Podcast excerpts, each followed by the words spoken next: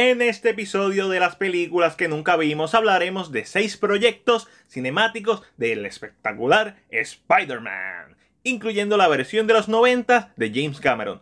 Antes de comenzar, si te gusta este tipo de contenido, suscríbete a nuestro canal y recuerda darle a la campana de notificaciones para que no te pierdas nuestros próximos videos. Idea de Steve Krantz. Mejor conocido por hacer la serie animada de los 60, Steve Krantz intentó hacer una película del héroe arácnido en 1976. De lo poco que se sabe de su idea es que tenía elementos del arco sobre la muerte de Gwen Stacy y Spider-Man iba a enfrentarse a un robot de 100 pies y a los nazis. Déjale eso a Captain America Spidey. Tratamiento de Jim Shooter. A principios de los 80, Jim Shooter escribió el primer tratamiento conocido para hacer una película de Spider-Man. Y teniendo en cuenta que fue editor en jefe de Marvel Comics desde 1978 hasta 1987, él es claramente alguien que entiende al personaje. Como en el videojuego de Sony, su historia no era una de origen.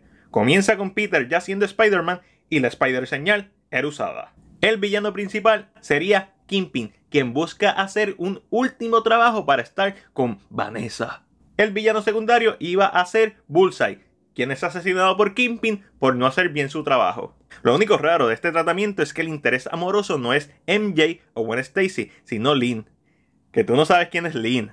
Ella es el interés amoroso en los cómics de Amazing Spider-Man y sus números nunca jamás, ya que esto es un personaje inventado para la película. Algo más, algo más. Ah, que la tía May se enferma y como Peter es pobre y la quiere ayudar, firma con los Knicks para hacerse rico.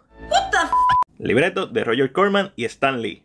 Luego, en los 80s, Orion Pictures obtuvo los derechos de Spider-Man y le dio el proyecto a Roger Corman, mejor conocido por películas de clase B y la infame y nunca estrenada pero disponible online, Fantastic Four. No me mires con esos ojitos, otro día hablaré de ti.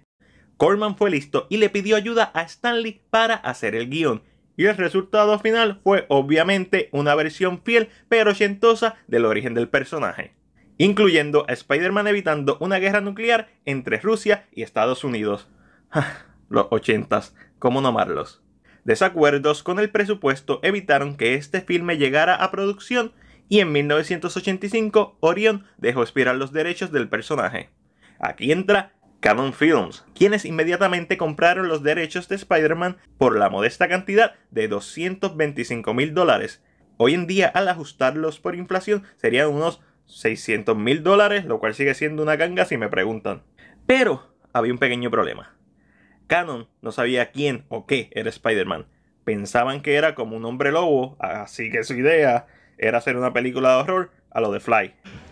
You serious? Sí, en serio. Al nivel que contrataron a Toby Hooper, mejor conocido por dirigir The Texas Chainsaw Massacre, Poltergeist y Life Force, para dirigir y escribir el guion. El libreto que escribieron Hooper y Leslie Stevens contaría una historia de origen en la que Peter iba a ser el conejillo de India de un experimento hecho por el Dr. Sork, que lo transformaría en una araña híbrida gigante con ocho brazos. Quizás la mayor aportación de este proyecto es que es el primer libreto en el cual la tela de araña es orgánica. Pero, gracias a Madame Web, el hombre, el mito, la leyenda Stan Lee intervino y convenció a Canon para que no hicieran esta versión. Lo que nos lleva a Spider-Man Ninja. Es aquí con esta versión supuesta ser dirigida por Joseph Zito que Canon hizo la famosa promoción de la película a los Enter the Ninja. En esta, Doc Ock, con tentáculos mecánicos incluidos, sería el mentor de Peter y ambos obtendrían su poder en el mismo accidente. Canon originalmente mencionó a Tom Cruise para interpretar a Peter Parker, pero luego decidieron que sería mejor para sus bolsillos el doble de acción Scott Lava. Antes de salir del proyecto, Joseph Cito quería a Bob Hoskins para Doc Ock. Tras la salida de Cito, se trabajaron nuevas versiones del libreto, de las cuales se sabe que una cambió al villano por un científico que se convierte en un vampiro llamado Night Ghoul. O sea, It's Morbin time. la última versión de este libreto fue la más cercana a ser producida, e incluso se comenzaron a construir escenarios. En la misma saldría Dr. Connor, a.k.a. Lizard, como el villano, y aparentemente Stanley interpretaría a J. Jonah Jameson. Para promocionar el filme, un issue especial de The Amazing Spider-Man número 262 fue publicado en marzo de 1985 con Scott Lava en la portada. Pero, para este momento, Canon ya había gastado más de 10 millones. Y el presupuesto que tenían para grabar la película no era suficiente. Así que en 1988 decidieron detener la preproducción y dos años después le vendieron los derechos a Carolco estudio responsable de Total Recall y Terminator 2 Judgment Day. Finalmente, en 1990, Carolco Pictures compró por 5 millones los derechos para hacer una película de Spider-Man que tendría un costo de 50 millones. Tras una conversación entre Stanley y James Cameron, que originalmente era para hacer una película de X-Men, ambos creativos comenzaron a hablar de Spider-Man y quedó claro que a Cameron le apasionaba más el amigable vecino arácnido que los mutantes. Carolco no perdió el tiempo y contrató a Cameron, quien en ese momento se encontraba trabajando en True Lies, para que escribiera, dirigiera y produjera el filme. En 1993, Variety anunció que Cameron había terminado el libreto, mismo que infamemente era el previamente escrito por Barry Cohen, Ted Newson y revisado por Joseph Goldman. Recuerden este nombre, en un minuto será relevante. Y al cual James Cameron solo le añadió su nombre en la primera página. Meses después, Cameron sometió un tratamiento de 47 páginas con su verdadera idea para la película. Los villanos serían versiones de Electro y Sandman que fuera de sus poderes no tienen nada que ver con sus contrapartes de los cómics. El clímax de la historia hubiese sido una batalla en el tope de las Torres Gemelas, en donde Spider-Man le revelaría su identidad a MJ. Pero el clímax de Peter es a mitad de película cuando este, vestido de Spider-Man, tiene sexo con MJ sobre el puente de Manhattan. Claramente Cameron quería hacer una versión más adulta del personaje, incluyendo a Peter espiando a MJ y metáforas sobre los cambios hormonales y fluidos blancos que salen del cuerpo de Peter como la tela de araña. Este tratamiento de Cameron mantuvo elementos del libreto de Hooper y Leslie Stevens, por ejemplo, la tela de araña orgánica y el villano intentando unir fuerzas con el héroe. Cabe destacar que dichos elementos fueron también utilizados por Sam Raimi en Spider-Man 2002. Entre los rumores del elenco se esperaba que Leonardo DiCaprio interpretara a Peter Parker slash Spider-Man y el villano sería Arnold Schwarzenegger interpretando al Doctor Octopus. Pero si bien para este último eso no se dio, varios años después se convertiría en el actor mejor pagado de Hollywood interpretando a otro villano de cómics.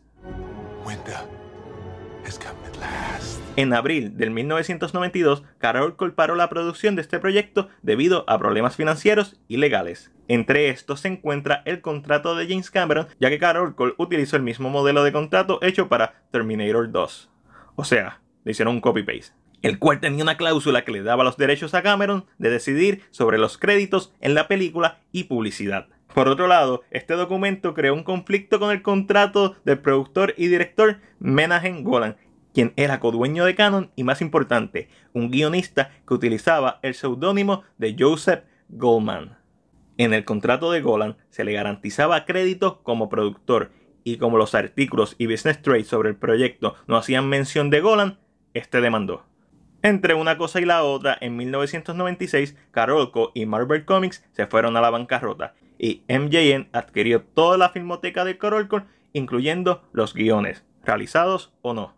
Sin embargo, en 1998, Marvel salió de la bancarrota y tras la corte determinar que el contrato original que habían hecho con Golan ya había expirado, estos pudieron vender los derechos del personaje a Sony Pictures. MJM hizo una disputa sobre la legalidad de dicha venta, ya que pensaban que ellos eran quienes tenían los derechos de Spider-Man, pero esta disputa no tuvo frutos. Y finalmente, en el 2002, tras más de 20 años desde el primer intento, tuvimos la primera película de Spider-Man. No, Spider-Man Straight Back y Spider-Man The Dragon's Challenge no cuentan. Si te gustó este video, dale like, compártelo y comenta cuál versión es la más que te hubiese gustado ver, ya que puede ser que en el futuro le dedique un video a esa. Mientras tanto, este fue tu amigable amigo Spider-Man y será hasta la próxima.